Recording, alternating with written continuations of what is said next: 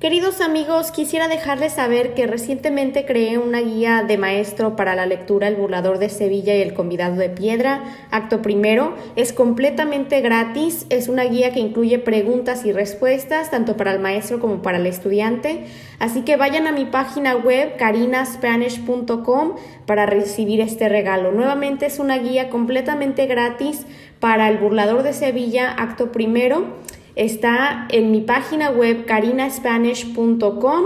Eh, recuerden que Karina es con C y espero que les sea de mucha ayuda y por favor mándenme cualquier pregunta, comentario, con mucho gusto les atenderé. Y eh, pueden continuar a escuchar el episodio. Muchas gracias por sintonizar. Hola amigos, hoy vamos a estar analizando el primer capítulo asignado de eh, la gran novela Don Quijote de la Mancha. Eh, el capítulo 1 obviamente es el comienzo de esta gran novela y vamos a aclarar aquí que es el primer tomo porque esta novela tiene dos tomos. Primera parte que se escribió en 1605 y la segunda parte que se escribió 10 años después en 1615. Así que dentro del curso de AP Literatura solamente se incluyen ciertos capítulos, eh, la mayoría del primer tomo y tenemos el último capítulo de la segunda parte donde, bueno, no les voy a contar porque tienen que leerlo y, sintonizar para ese último capítulo. Pero vemos el, final de la historia en la segunda parte. Eh, vamos a hablar primero un poco de el gran Miguel de Cervantes Saavedra, que fue el autor de esta prestigiosa novela. Él era eh, una, una persona muy interesante porque tuvo varios estragos a lo largo de su vida, incluyendo que mm, fue a la guerra, vivió en diferentes países, en diferentes ciudades, y em, algo que marcó muy profundamente su vida fue que también estuvo dentro de la cárcel. Y allí él estuvo, eh, fue donde empieza a escribir, se desarrolla parte de la novela eh, Don Quijote de la Mancha. También otro dato interesante sobre su vida es que durante una de las batallas perdió el uso de la mano izquierda. No estoy segura muy bien qué le ocurre, pero el chiste es que tuvo un accidente y por eso se le llama el manco de Lepanto, porque Lepanto fue la ciudad o el lugar donde ocurre esta batalla y perdió la movilidad en, su mano.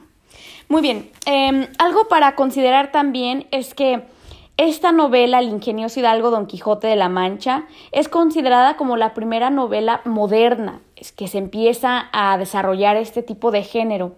Y es muy interesante también porque, de hecho, es una parodia de los libros de caballería. Si podemos eh, pensar en los libros de caballería, eran aquellas historias de los caballeros andantes, en inglés se les dicen los knights, que andan a caballo y tienen batallas y hay una dama de clase alta del castillo de la cual se enamoran y tienen estos ideales de, de valor, de fortaleza, luchan, etc. Se enfrentan con dragones, todas esas historias, ¿no? Pues bueno, la gran novela de Cervantes se burla de ese tipo de historias que eran muy exageradas y las personas a veces leían, pero de hecho no sacaban ningún provecho. Así que Don Quijote va a querer imitar a esos grandes caballeros, pero de una forma muy ridícula. Pero él piensa que él está siendo verdaderamente como ellos. Así que muy importante recordar, esta es una de las palabras que es importante recordar al estar analizando toda esta obra, que es una parodia. Y una parodia que se burla de otra obra, pues va a contener mucho humor, mucho sarcasmo, ironía, que van a ser otros recursos literarios para considerar. Siendo la novela que es, pues obviamente vamos a ver muchas descripciones, muchas imágenes, eh, el diálogo obviamente entre los personajes, eh, Don Quijote siendo el protagonista y Sancho Panza, uno de los más importantes también. Vamos a ver otra, eh, otro recurso que se llama metaficción y esto ya lo vimos en el Conde Lucanor. Recuerden que metaficción es cuando se hace referencia al propio autor, está siendo autoconsciente o se hace referencia eh, a otras literaturas, pero en fin, en este caso el autor Cervantes se va a meter a la obra como si él fuera un personaje. Em, en el capítulo 1 vamos a ver el hiperbatón, vamos a ver, como dije, sarcasmo, vamos a ver muchas imágenes y muy importante tener en, en mente los temas que el tema principal de esta obra a lo largo va a ser la construcción de la realidad, porque Don Quijote, el protagonista, crea su propia realidad.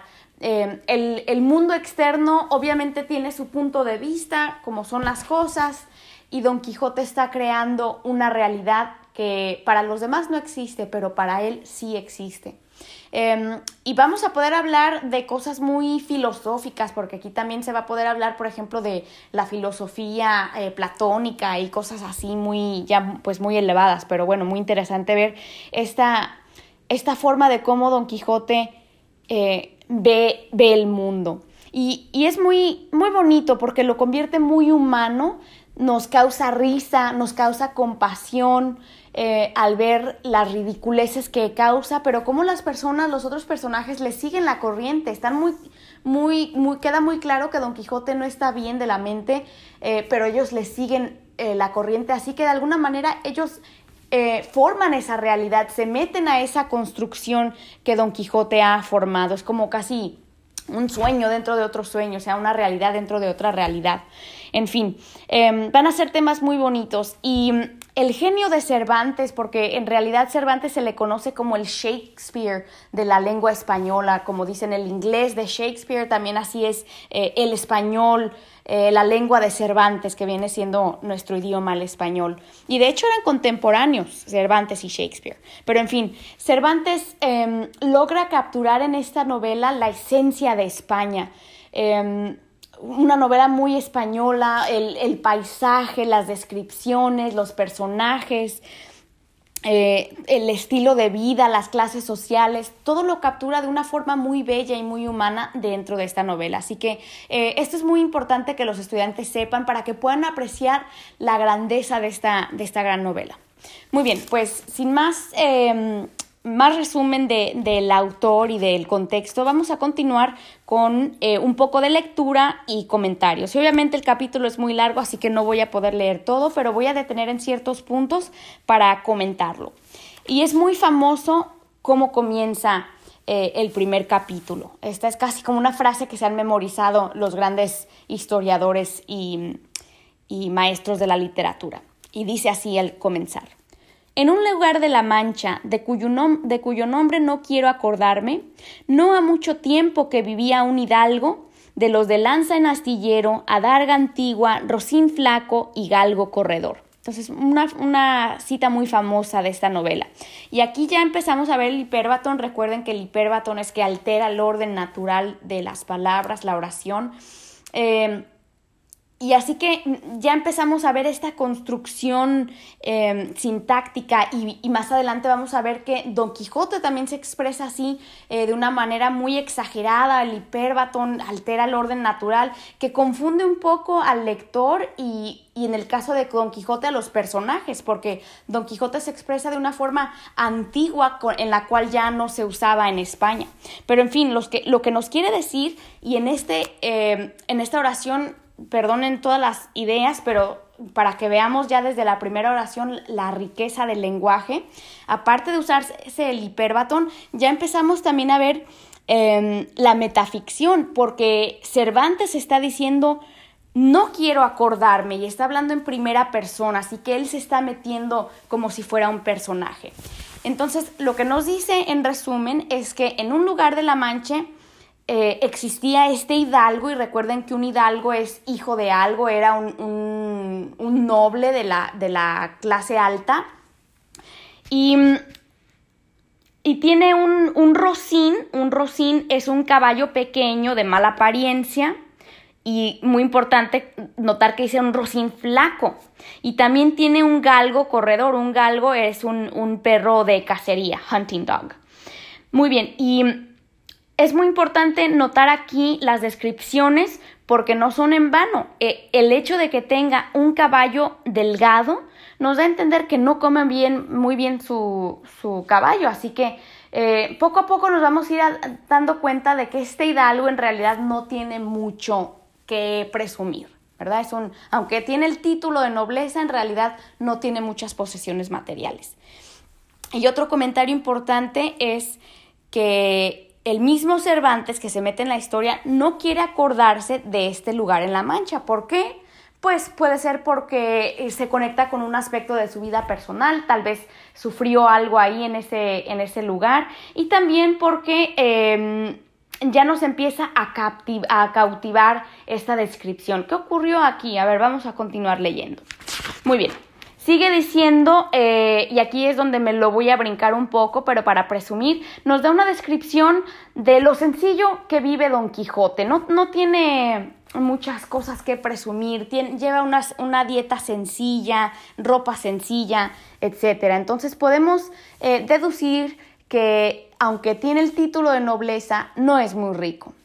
Muy bien, algo importante notar es que en su tiempo libre, este hombre tiene, nos dice el texto, tiene tanta afición y gusto por leer los libros de caballerías. Nuevamente recuerden que los caballeros andantes esto, eran estos personajes de la época medieval, o sea, para el tiempo de Don Quijote ya hacían 300, 400, 500 años que habían existido los caballeros andantes, ya no se usa esto, pero a él le encanta leer este tipo de literatura a tal punto que nos dice el texto que olvidó casi de todo, de todo punto el ejercicio de la casa y aún la administración de su hacienda. O sea, que tenía que salir a cazar para conseguir comida, pero hasta eso se le estaba olvidando. Y la administración, guardar, administrar su casa. Y más adelante nos dice que hasta llegó a vender sus propios libros, em, a, vender su propio terreno de sus tierras para poder conseguir más libros. Entonces empezamos a ver que Don Quijote aquí está algo medio interesante, algo medio curioso y, y tal vez algo desatinado eh, que esté vendiendo su propiedad para conseguir estos libros antiguos. Y nos dice el texto, y aquí vamos a ver un poco de humor y de sarcasmo, que Don Quijote se pone a leer estas, eh, estos textos y, el, y, dice la claridad de su prosa y las razones suyas le parecían de perlas. Y vamos a ver que esto es sarcasmo porque en realidad lo que Don Quijote lee no es muy claro, la prosa esta no es claro y no tienen razón, o sea, no, no tienen sentido. Y fíjense los ejemplos que nos da. La razón de la sin razón, que a mi razón se hace de tal manera mi razón enflaquece, que con razón me quejo de la vuestra fermosura. Y también cuando leía, los altos cielos que da vuestra divinidad, divinidad divinamente con las estrellas, os fortifican y os hacen merecedora del merecimiento que merece la vuestra grandeza. Si ponemos a los estudiantes a leer esto, no van a tener ni idea de lo que están leyendo. Y cualquier persona en realidad no, no, entendería bien lo que nos está diciendo este texto. Y este es el tipo de historias que Don Quijote se pone a leer. Entonces Cervantes nos da este comentario sarcástico sobre la claridad de su prosa. En, real, en realidad no es claro este texto. Así que ya empezamos a ver ahí el sarcasmo, la parodia, la burla de, de esta literatura antigua. Muy bien, pues, ¿qué sucede, Don Quijote, de tanto leer esto y nos dan ejemplos de, de los personajes, por ejemplo, el caballero de la ardiente espada, el gigante morgante, em, el ídolo de Mahoma, etcétera? Así que nos está dando varios ejemplos de estos elementos fantásticos, de estos personajes a los cuales Don Quijote se está imaginando y va a pensar en algún momento que él se va a encontrar con ellos. Nos dice más adelante el texto, en efecto, rematado ya su juicio, vino a dar en el más extraño pensamiento que jamás dio loco en el mundo, y fue que le pareció convenible y necesario, así para el aumento de su honra como para el servicio de su república, hacerse caballero andante, y irse por todo el mundo con sus armas y caballo a buscar las aventuras y a ejercitarse en todo aquello que él había leído que los caballeros andantes se ejercitaban, deshaciendo todo género de agravio y poniéndose en ocasiones y peligros donde acabándolos cobrase eterno nombre y fama. Muy bien, así que vemos que Don Quijote eh, básicamente se vuelve loco. Y eso es lo que nos había dicho también anteriormente el texto, que de a tiro, o sea, se le secaron los sesos, quedó loco por, por este tipo de lectura. Y en su locura decide hacerse un caballero andante. Y es muy, muy bonito notar los, la motivación de Don Quijote, porque no es solamente para su gloria y para hacer famoso su nombre, sino que también nos dice esa casi como muy poética eh, razón por la cual quiere hacerse caballero andante, porque quiere servir a su república, quiere deshacer agravios, quiere ayudar. Entonces vemos esta perspectiva, este, este lado humanístico de, Don Quijote, este, esta motivación patriótica que lo mueve a convertirse en un caballero andante. Entonces él se sueña que va con sus armas, con su caballo, va a buscar aventuras y va a ayudar a las personas desafortunadas. Muy bien, entonces, ¿qué es lo que ocurre para poder hacerse caballero andante? Los caballeros andantes necesitan su armadura. Así que él va a buscar las armas de sus bisabuelos, o sea que ya habían pasado cuatro generaciones, por así decirlo, eh, de estas armas. Recuerden que Don Quijote tiene este título de nobleza porque aquí nos da a entender sus ancestros habían estado en las guerras, tal vez las, las guerras de reconquista, etcétera, cuando era muy importante tener esta clase guerrera. Pero obviamente ya en el tiempo de Don Quijote no hay este tipo de guerras internas, ya no es necesario tener tantos soldados, tantos caballeros, así que él va a usar de alguna manera esta, este legado de sus bisabuelos, va a limpiar estas armas antiguas y tratar de hacerlas que funcionen. Sin embargo, eh, se crea una imagen muy chistosa porque nos dice que las empieza a, limpiar, dice, em, de cartones hizo un modelo, un modo de media celada que encajada con el morrión hacían una apariencia de celada entera. Entonces, como las armas ya están muy antiguas, él está tratando de improvisar aquí con cartón, tratando de acomodarle para que pareciera como si está entera. Y la celada viene siendo como el casco que se pone en la cabeza. Y nos sigue diciendo el texto, es verdad que para probar si era fuerte y podía estar al riesgo de una cuchillada, sacó su espada y le dio dos golpes y con el primero y en un punto deshizo lo que había hecho en una semana. Entonces aquí podemos empezar a ver esta, esta comedia, este, este humor, porque Don Quijote en su afán de ser caballero andante está practicando con sus armas, toma toda una semana para formar este casco antiguo, lo pone a prueba con su espada y se deshace. Entonces, pobrecito Don Quijote, todo el trabajo que está haciendo parece que avanza un paso y retrocede dos.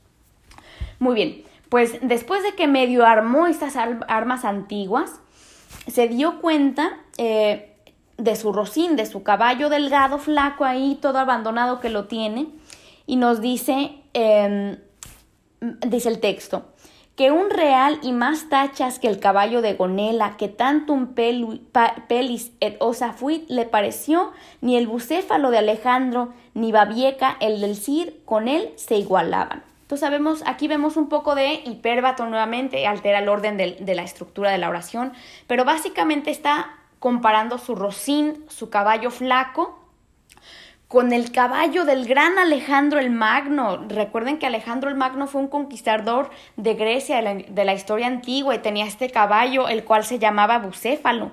También se compara con el Cid, otro soldado muy famoso en la historia medieval de España que luchó contra los moros y tenía su caballo que se llamaba Babieca. Así que Don Quijote, siendo muy inteligente y recordando todas estas historias, compara a estos caballos muy famosos de la historia con su pobrecito caballito Rosín, ¿verdad?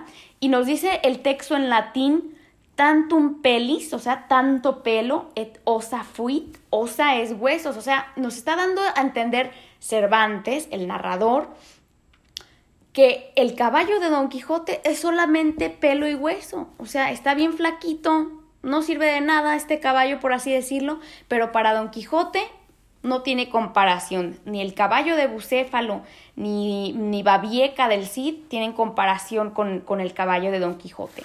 Así que pasó, nos dice, cuatro días eh, en imaginar, pensar qué nombre le va a poner a su caballo, a su rocín, porque como todos los otros caballeros andantes les daban nombre a sus caballos, Don Quijote también va a imitar ese comportamiento. Y nos dice que, que duró días y días poniendo, quitando, deshaciendo, eh, creando nombres. Y nos dice el texto, al fin le vino a llamar Rocinante, nombre a su parecer alto, sonoro y significativo de lo que había sido cuando fue Rocín. Entonces duró días para ponerle Rocinante a su Rocín. es como decir que le puso caballín a su caballo. Entonces, nuevamente aquí volvemos a ver un poco de sarcasmo, ironía, de que tanto tiempo duró y le puso este gran nombre muy creativo, Rocinante, pero en realidad no tiene nada de creativo, porque viene la palabra Rocín. Muy bien, pues ya tiene sus armas, ya tiene su caballo, entonces ahora eh, va a ser más introspectivo y se da cuenta Don Quijote que él se tiene que poner un nombre. Y de hecho, em, el personaje protagonista nos dice el texto que él se llama eh, o se apellida Quijada o Quesada. Eh, así que duró otros ocho días y al cabo se vino a llamar Don Quijote. Así que nuestro protagonista se autonombra, se autodenomina y se pone em, Quijote por porque le cambiamos más o menos eh, el formato a su apellido. Y, y agrega de la Mancha porque él vive en la Mancha. Y se compara aquí metafóricamente con Amadís de Gaula. Amadís de Gaula es otro de los caballeros andantes muy famosos de, de la historia medieval. Y Amadís de Gaula no se llamaba solamente Amadís, Gaula era Francia, así que los caballeros andantes adoptaban el nombre de su ciudad para rendirle honor, darle honor a su patria. Y Don Quijote de alguna manera está imitando este comportamiento patriótico y crea su propio nombre para honrar em, su, su ciudad, su patria. Muy bien, pues entonces tiene sus armas, tiene su caballo, ahora tiene su nombre muy muy sofisticado. ¿Qué es lo que le hace falta? Pues el texto nos dice lo siguiente. Em, y déjenme encontrar la cita.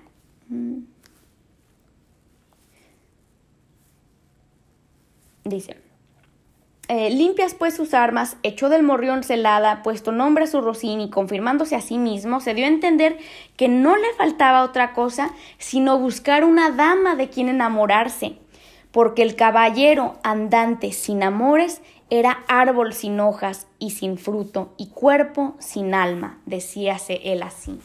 Entonces Don Quijote, aquí lo vemos algo medio romántico, pero en realidad no es porque en, en sí eh, necesite una mujer o se vaya a casar, con esa actitud no lo hace.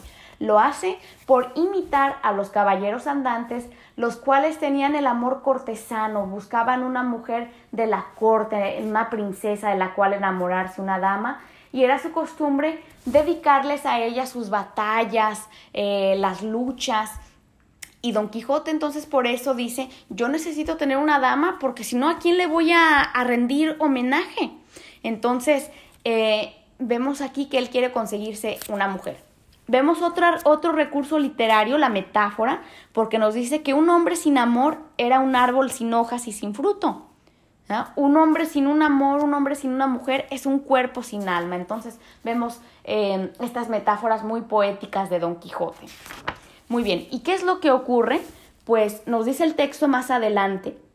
Y fue a lo que se cree que en un lugar cerca del suyo había una moza labradora de muy buen parecer muy importante notar y detenernos aquí.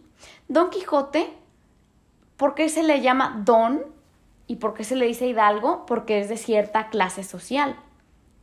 Y entonces aquí vemos a esta muchacha que es una moza labradora. ¿Qué es labradora? Una buena pregunta para hacerles a los jóvenes aquí. Una labradora es una mujer que trabaja en la tierra, es campesina. ¿Y por qué es importante notar esta relación entre Don Quijote bueno, obviamente no hubo una, relación en sí, pero mm, el caso a lo, que voy es que a Don Quijote no le importa la clase social y podemos también aquí inferir, aunque no es muy obvio, es un mensaje sutil sobre las clases sociales. Don Quijote no se fija en una princesa de la, de la clase alta, se fija en una mujer trabajadora. Y nuevamente es aquí donde vemos un poco de la parodia, porque Cervantes está muy consciente de las clases sociales y... Em, y la mayoría del pueblo español son labradores, trabajan en el campo. Recuerden, como esto es una parodia, se burla de los libros de caballería, entonces va a usar lo opuesto. Los, los, caballeros andantes eran jóvenes, eran apuestos, eran fuertes, con sus caballos grandes, em, con sus caballos salvajes de alguna manera. Y Don Quijote es lo opuesto, es una, una parodia, eh, muy humorístico la imagen Don Quijote es todo lo contrario, es un, señor cincuentón, eh, flaco, su caballo es un rocín delgado y su, su amada no va a ser una princesa, va a ser una mujer del campo trabajadora, aunque sí de muy buen parecer, o sea, es guapa la muchacha, aunque es de campo. Dice, de quién él, él, un tiempo anduvo enamorado. Entonces, en la vida real, a lo mejor él se fijó en esta mujer. Y el texto no nos queda claro si, si Don Quijote estuvo casado o está viudo, no nos dice nada de su vida romántica, pero nos dice que en algún tiempo pasado él, a él le gustaba esta muchacha.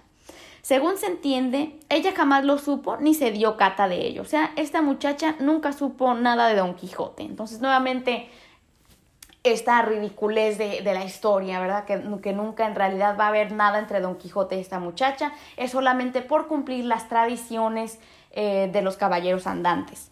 Nos dice que eh, esta mujer se llamaba Aldonza Lorenzo. Ese es su nombre según aquí en la vida real y a ésta le pareció ser bien darle título de señora de sus pensamientos. Entonces Don Quijote la va a adoptar como su amada, imaginaria obviamente. Y buscándole nombre que no dijese mucho del suyo y que tirar y que tirase y se encaminase al de princesa y gran señora, vino a llamarla Dulcinea del Toboso. Entonces le cambia el nombre también a esta muchacha, porque era natural del Toboso. Entonces, similarmente como él se puso de la Mancha, a ella le va a poner del Toboso para darle tributo, eh, homenaje al lugar de donde ella es. Nombre a su parecer músico y peregrino y significativo, como todos los demás que a él y a sus cosas había puesto. Entonces aquí vemos entonces, termina el primer capítulo y vemos cómo Don Quijote, nuevamente conectándonos con el tema de la construcción de la realidad, Don Quijote empieza a construir su propia realidad es, un, hidalgo que vive en una hacienda, eh, está cincuentón, delgado, no vive con lujos, es un hombre sencillo, pero se dedica a la lectura a tal punto que se vuelve loco y tiene esta eh, fantasía de hacerse caballero andante y en su mente lo está haciendo, está cumpliendo todos los requisitos, tiene sus armas, tiene su caballo, ahora tiene su dama y tiene su nombre nuevo que le da esta identidad de caballero andante.